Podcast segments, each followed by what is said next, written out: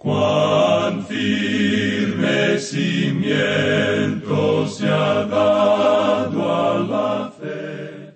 A través de la Biblia, un análisis de la Biblia libro por libro que le ayudará a crecer espiritualmente. Estos estudios fueron diseñados por el doctor J. Vernon McGee. Acompáñenos en este fascinante recorrido a través de la Biblia. La palabra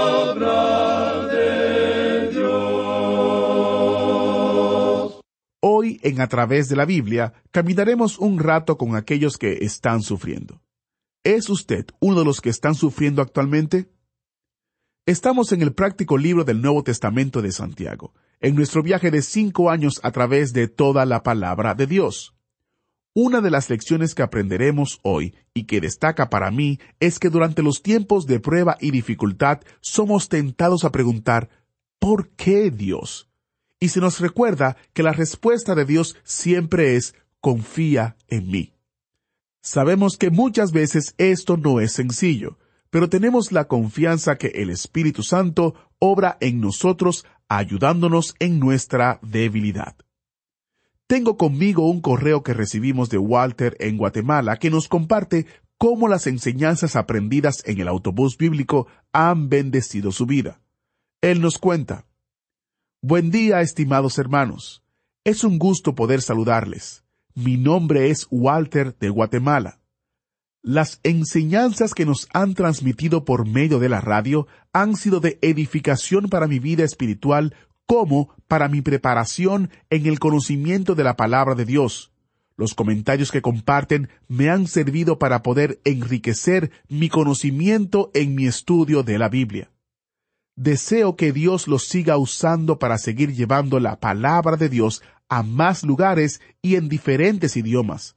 Que Dios tenga con salud a todo el equipo que hace posible que podamos tener estas herramientas y de igual manera Dios guarde la vida de nuestro maestro y hermano Samuel Montoya.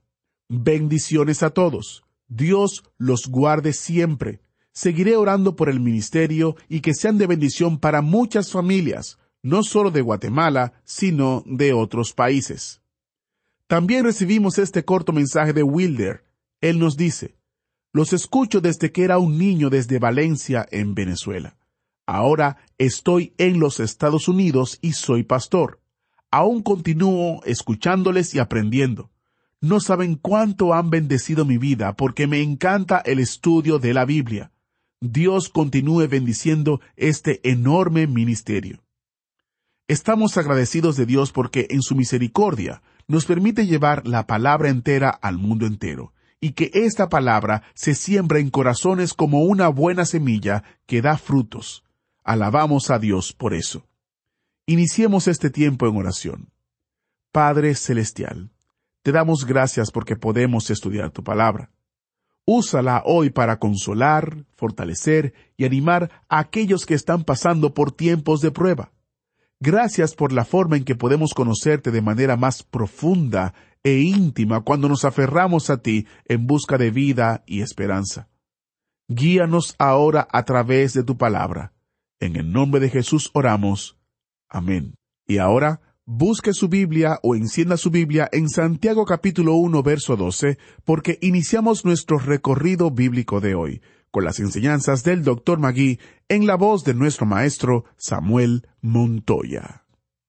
Continuamos hoy nuestro recorrido por la epístola de Santiago. Nos encontramos en nuestro estudio del primer capítulo de esta epístola.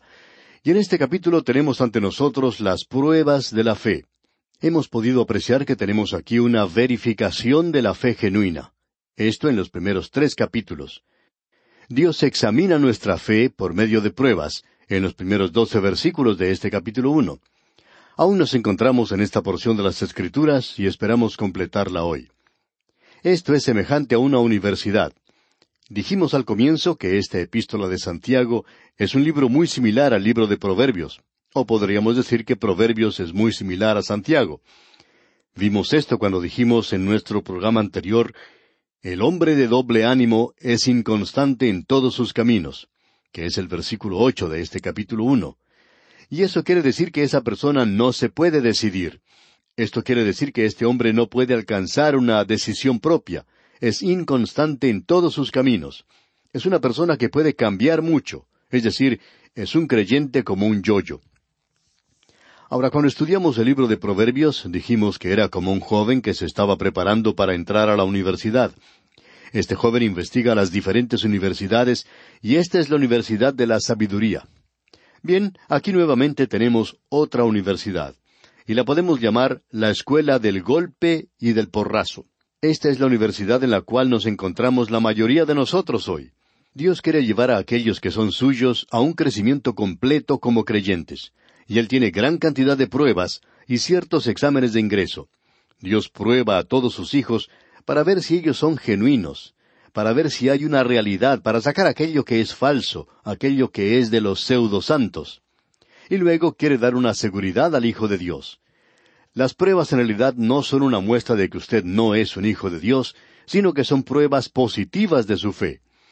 Amigo oyente, si usted no está teniendo dificultades hoy, podríamos poner en duda su salvación. Si usted está teniendo problemas, eso es una buena prueba, amigo oyente. Y Él nos dice que usted puede saber, y queremos enfatizar eso que dice el versículo tres de este capítulo uno. Sabiendo que la prueba de vuestra fe produce paciencia. Dios prueba esto de formas muy diferentes, y Él lo hace según se nos dice aquí, sabiendo que la prueba de vuestra fe produce paciencia. O sea que Dios tiene un objetivo que realizar. Y este objetivo que se menciona aquí, y hay muchos de ellos, es el de que haya paciencia en su vida. Dios no solo quiere demostrarle que usted es el hijo genuino de Él, sino que también quiere producir paciencia en su vida. Y hay mucho que se ha escrito en cuanto a este tema en particular. Cierto escritor anónimo dijo lo siguiente, Si todo fuera fácil, si todo fuera brillante y claro, ¿dónde estaría la cruz? ¿Dónde estaría la lucha? Pero en el lugar difícil en que Dios le ha colocado a usted, existe la posibilidad de probar lo que Él puede hacer. Otra persona dijo lo siguiente, Si debo llevar una carga, Cristo me llevará. A veces tenemos que ser humillados antes de poder andar con la mirada alta. Nosotros somos débiles aun donde somos fuertes. En Cristo somos fuertes aun donde somos débiles. No es en realidad importante cuánto tiempo vive uno, sino cómo vive. Eso es lo importante. Hay muchas personas que se preguntan ¿por qué debo padecer esto? Cierto hombre escribió en una ocasión, Mi esposa ha estado enferma por veinte años y ha estado paralizada por diez. Ella ni siquiera tiene la esperanza de salir del hospital. ¿Cómo puede un padre amante hacer sufrir a una persona de tal manera? Yo sé que ella ama al Señor. Este hombre estaba preocupado en gran manera, en manera genuina. Él no tenía una respuesta para su problema. Lo interesante de esto es que tampoco nosotros la tenemos. Nosotros no podemos decirle a Él por qué, pero podemos decirle esto. Existe un propósito para eso. Dios estaba obrando algo en su vida. Eso lo podemos apreciar ahora al llegar al versículo doce del primer capítulo de esta epístola de Santiago. Dejamos nuestro estudio anterior en el versículo once y continuamos ahora leyendo lo que dice el versículo doce. Escuche usted. Bienaventurado el varón que soporta la tentación, porque cuando haya resistido la prueba, recibirá la corona de vida que Dios ha prometido a los que le aman. Tentación es la misma palabra que teníamos anteriormente, que fue traducida como prueba. Tentación es una buena palabra si usted la comprende en un buen sentido, como vamos a poder apreciar seguidamente. Leamos este versículo doce otra vez. Bienaventurado el varón que soporta la tentación, porque cuando haya resistido la prueba, recibirá la corona de vida que Dios ha prometido a los que le aman. Este es el método que Dios utiliza para ayudarle a usted, amigo oyente, y para ayudarme a mí a desarrollarnos en la fe cristiana. Esta es la forma que Él usa para permitirnos crecer y quiere producir paciencia en nuestras vidas. Pero aquí Él tiene algo más para el futuro. Este asunto de la prueba es un programa para el futuro. La prueba de cualquier clase, no interesa cuál sea, especialmente si es algo bastante severo, una calamidad o una tragedia, tiene la tendencia de producir un sentimiento de pesimismo y desespero. Eso era lo que pudimos apreciar en la carta que acabamos de mencionar. Y no podemos culpar a ese hombre por sentir lo que él siente. Dios estaba haciendo eso con un propósito bastante definido. Él tiene un propósito en todo esto. El hombre mundano, el hombre del mundo, se hunde bajo las olas de la adversidad. Aunque la vida está en su cumbre, le hace sentir a él pesimista. ¿Cuántos cínicos hay en el día de hoy? ¿Cuántos hay que están llenos de amargura y sin embargo tienen de todo? Hemos podido apreciar una epidemia de suicidio entre los jóvenes en los últimos años. Los hemos visto a estos jóvenes apartándose de la sociedad y hoy llegan a ser miles los que se encuentran en esa situación. ¿Por qué? Bueno, ellos no tienen ningún objetivo en esta vida. Cierto comentarista durante este período, cuando las cosas estaban peores, una persona muy sensible, dijo lo siguiente Durante la época de la depresión, la gente tenía una voluntad para vivir, y había muy pocos suicidios. Pero hoy se les ha dado de todo, y esta gente quiere morir. Ahora, cuando la fe es probada y rodeada por la oscuridad, y las olas son altas y amenazadoras, todo parece perdido, el Hijo de Dios sabe que este no es el fin. Puede ser algo tenebroso ahora, pero será la gloria después. El salmista dice en el Salmo treinta, versículo cinco, Por la noche durará el lloro, y a la mañana vendrá la alegría. Y aquí se nos dice, porque cuando haya resistido la prueba, recibirá la corona de vida que Dios ha prometido a los que le aman. Uno puede notar que las personas que han sufrido mucho han entrado a una relación muy amorosa con el Señor Jesucristo. Mucho se ha escrito en cuanto a esto, y alguna persona lo ha expresado de la siguiente manera. No hay otro camino, oh Dios, sino a través del dolor, la tristeza y la pérdida, para grabar la similitud de Cristo en mi alma. ¿No hay otro camino sino la cruz? Y luego una voz calma mi alma como calmó las ondas del mar de Galilea. ¿No puedes soportar el calor del horno de fuego si yo camino entre las llamas contigo? Yo llevé la cruz, conozco muy bien su peso. Yo bebí de la copa que se te presenta a ti. ¿No me puedes seguir donde te guío? Yo te daré la fuerza. Apóyate en mí. Esto lleva a la persona a una relación amorosa con el Señor Jesucristo. Le hace mirar hacia ese día en el futuro cuando Él será llevado a su presencia y tiene algo que esperar, el hecho de que el Señor Jesucristo le dará a Él la corona de la vida. Observemos esto por un momento. ¿Qué es esa corona de vida? Bueno, hay muchas coronas mencionadas en las Escrituras que son dadas como recompensa a los creyentes. No es la salvación, sino una corona que representa una recompensa. Es algo que es dado a una persona. Cierto joven prácticamente desconocido ganó cinco o seis medallas de oro en los Juegos Olímpicos. Y de pronto uno podía ver su rostro en propagandas en la televisión, en cartelones en la calle, haciendo toda clase de propagandas. Sin embargo, eso es lo que este joven hace ahora. Hasta se le ofreció un contrato para una película. Él había ganado seis medallas de oro. Bueno, todo es una recompensa por las pruebas que él pasó con éxito en los Juegos Olímpicos. Y los hijos de Dios, amigo oyente, también son examinados y probados. Y esto o lleva al Hijo de Dios al Señor, o le aparta de él. Hay muchos creyentes que se vuelven amargados. Amigo oyente, no es esto una experiencia placentera, pero puede ser una experiencia hermosa, desarrollará su carácter y le llevará a usted a una relación amorosa con el Señor Jesucristo. Si usted soporta estas pruebas, recibirá una corona de vida. Ahora, ¿qué es una corona de vida? Bueno, no sabemos lo que es. Nunca hemos visto una.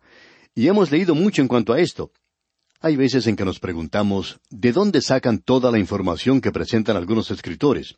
Pero permítanos presentarle una interpretación sencilla de lo que creemos es una corona de vida hemos visto que existe diferentes clases de castigo para los perdidos. Algunos recibirán cierta cantidad de latigazos, otros recibirán más. Hay ciertos grados de castigo para los perdidos.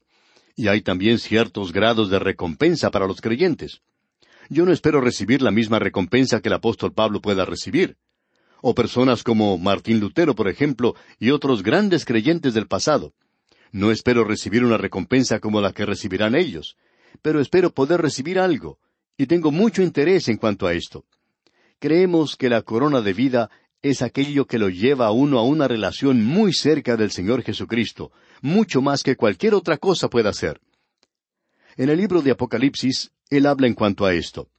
En Apocalipsis capítulo dos versículo diecisiete leemos El que tiene oído, oiga lo que el Espíritu dice a las iglesias. Al que venciere, daré de comer del maná escondido, y le daré una piedrecita blanca, y en la piedrecita escrito un nombre nuevo, el cual ninguno conoce sino aquel que lo recibe. Un día el Señor nos dará una piedrecita con un nombre escrito allí. Muchos presumen que eso quiere decir que Él nos dará a cada uno de nosotros un nombre nuevo. Nos duele tener que arruinar un pensamiento como este, pero no creemos que vayamos a recibir un nombre nuevo. Hay algunos que dicen que hay un nombre nuevo en la gloria. Bueno, no es un nombre nuevo, es su propio nombre que está escrito en la gloria. Usted ha recibido una nueva naturaleza. Pero según nos damos cuenta nosotros, este nombre nuevo significa que Él le dará a usted una piedrecita sobre la cual se ha escrito un nombre de Cristo que se aplica a usted. Para usted tiene un significado un poquito diferente, algo especial, y que será algo diferente a lo que es el significado que otra persona tenga. Es decir, que el Señor Jesucristo significa algo para usted que no tiene el mismo significado para mí. Él tiene cierto significado para mí que no es lo mismo que para usted. Hay cierto momento en nuestra vida cuando nos encontramos en una encrucijada en el camino. Un momento cuando tenemos que decidir si seguimos al Señor o no lo seguimos, o si continuamos en una vida de pecado. Un momento en el cual dedicamos nuestra vida al servicio del Señor, cuando de rodillas descubrimos que el Señor es aquel que nosotros necesitamos para que nos ayude a hacer la decisión. Cuando uno llega a un momento como este, amigo oyente, el Señor significa algo, algo que puede ser diferente para otra persona. Usted probablemente tenga algún momento precioso en su vida, y ese nombre nuevo estará escrito allí. Creemos que la corona de vida significa que usted va a tener un grado de vida en el cielo que otra persona no tendrá. Hay muchas personas que han pasado a través de este mundo y que no han hecho nada para Dios. Gracias a Dios que hay un ladrón que estuvo allí en la cruz y que se volvió a Cristo. Pero no nos podemos imaginar que él reciba una recompensa grande, especialmente cuando uno lo compara con el apóstol Pablo estamos seguros que el apóstol Pablo recibirá la corona de vida. Pablo tenía mucho interés en eso, y también lo tenía Santiago. Sin embargo, nadie podrá recibir esta corona de vida hasta cuando entre en esa carrera de vida. Esto nos toca a nosotros muy directamente en la forma en que vivimos, y si usted puede vivir para Dios, entonces Él tiene una corona de vida para usted, amigo oyente, algún día. Y eso es algo que nosotros podemos esperar. Cierto diácono en una reunión de testimonio, cuando se le preguntó cuál era su versículo favorito, se puso a pensar y luego dijo, Mi versículo favorito es, y sucedió. El pastor le miró sorprendido y la gente también estaba sorprendida, y finalmente el pastor le preguntó, Hermano, ¿qué es lo que quiere decir cuando dice, y sucedió? Y el creyente le miró fijamente y le respondió, bueno, cuando yo tengo problemas y dificultades, yo me dirijo al Señor y le alabo a Él y le digo, Te alabo, Señor, y le digo gracias, Señor, que esto vino para pasar, para suceder nada más, y que no permanece conmigo. Gracias a Dios por eso. Y no sabemos cómo expresar esto de una manera mejor que esta. Los problemas y las dificultades, amigo oyente, no vienen para quedarse. Ahora él usa la misma advertencia para los ricos. Aquí dice, él pasará como la flor de la hierba. Es algo hermoso para usted hoy, amigo oyente. La vida puede ser hermosa para usted y usted puede pasar las cosas muy bien, pero, amigo oyente, esa flor se está marchitando y las riquezas no le librarán a usted. Algún día usted tendrá que estar ante el Señor Jesucristo. Cada ser humano tendrá que presentarse ante Él. Algunos ante el gran trono blanco, pero gracias a Dios que habrá un grupo llamado la Iglesia que se presentará ante Cristo para ver si recibe la corona de vida. No sé en cuanto a usted, amigo oyente, pero a mí me gustaría tener esa corona, y Él está ofreciendo esa corona. Vamos a entrar ahora en otra división principal en este libro de Santiago, y vamos a ver que Dios no prueba la fe con algo malo. De eso es de lo que hablaremos Dios mediante en nuestro próximo estudio, porque en el versículo doce de este capítulo uno de la epístola de Santiago leímos Bienaventurado el varón que soporta la tentación, porque cuando haya resistido la prueba, recibirá la corona de vida que Dios ha prometido a los que le aman. Hay muchas personas que dicen, bueno, el Señor me ha tentado. Y amigo oyente, cuando usted dice eso, debe saber que está errado, porque no es el Señor que le está tentando o probando a uno. El apóstol Santiago nos va a aclarar ese punto y lo va a presentar de una manera muy clara, por cierto. En el versículo trece de este capítulo uno de la epístola de Santiago leemos Cuando alguno es tentado, no diga que es tentado de parte de Dios, porque Dios no puede ser tentado por el mal, ni Él tienta a nadie. Esta es una tentación para hacer el mal. Dios no puede ser tentado con el mal y vamos a presentar aquí, Dios mediante, en nuestro próximo programa, un punto de vista teológico y algunos quizá puedan estar en desacuerdo con nosotros y eso está muy bien. Pero aunque Santiago es práctico, él trata aquí con algo que nosotros pensamos muchos de los hijos de Dios necesitan comprender bien. Nosotros acusamos a Dios o culpamos a Dios muchas veces por muchas de las cosas por las cuales en realidad Él no es responsable en nuestras vidas. Pero como dijimos antes, eso lo veremos, Dios mediante, en nuestro próximo programa.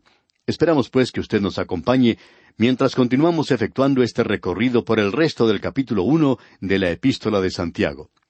Sería aconsejable también que usted estudiara o por lo menos leyera el resto de este capítulo uno antes de llegar a nuestro próximo programa. Es nuestra oración que Dios le bendiga en gran manera. Muchas gracias al maestro Samuel Montoya por guiarnos en el estudio bíblico de hoy. Cuando alguno es tentado, no diga que es tentado de parte de Dios, porque Dios no puede ser tentado por el mal, ni Él tienta a nadie. Definitivamente este es un verso que nos alienta y nos anima. Parte de nuestro compromiso es proveer materiales bíblicos que le ayuden a su crecimiento espiritual. Por esa razón, le invitamos a visitar nuestro sitio web, donde usted encontrará una variedad de recursos disponibles como descarga gratuita a través de la biblia.org barra recursos, a través de la biblia.org barra recursos y allí usted encontrará materiales útiles. Tenemos libritos, comentarios, notas y bosquejos, etc. Todos estos recursos están disponibles como descargas gratuitas. Y si usted vive en los Estados Unidos, podemos enviarle esos recursos impresos sin costo alguno por correo postal. Solo debe de llamarnos al número 1-800-880-5339. 1-800-880-5339. Lamentablemente, solo podemos hacer envíos en los Estados Unidos. Así que, si usted tiene una dirección en este país, entonces podemos realizarle el envío también sin costo alguno. Para más detalle visite a través de la biblia.org barra recursos. Recuerde, a través de la biblia.org barra recursos o llamándonos al número 1-800-880-5339. Todo lo que proporcionamos ha sido provisto por las personas generosas que viajan con usted en el autobús bíblico. Contamos con las fieles oraciones y el apoyo de los que son bendecidos por estos estudios para proveer las necesidades financieras de a través de la Biblia. Como decía el doctor Magui, agradecemos su ayuda para poner gasolina en el tanque o un nuevo juego de llantas en el autobús bíblico para que podamos seguir nuestro recorrido. Sé que hablo por la familia de a través de la Biblia, que es un gozo cooperar con usted en llevar la palabra entera al mundo entero. ¿Fue de ayuda para usted el estudio de hoy? ¿Desea enviarnos algún comentario de lo que ha estado escuchando? Entonces escríbanos, no espere más. Nuestro correo electrónico es atv@transmundial.org. atv@transmundial.org. Si desea recibir las notas y bosquejos de lo que estamos estudiando, suscríbase gratis en nuestra página en Internet a través de la Biblia.org barra notas. A través de la Biblia.org barra notas.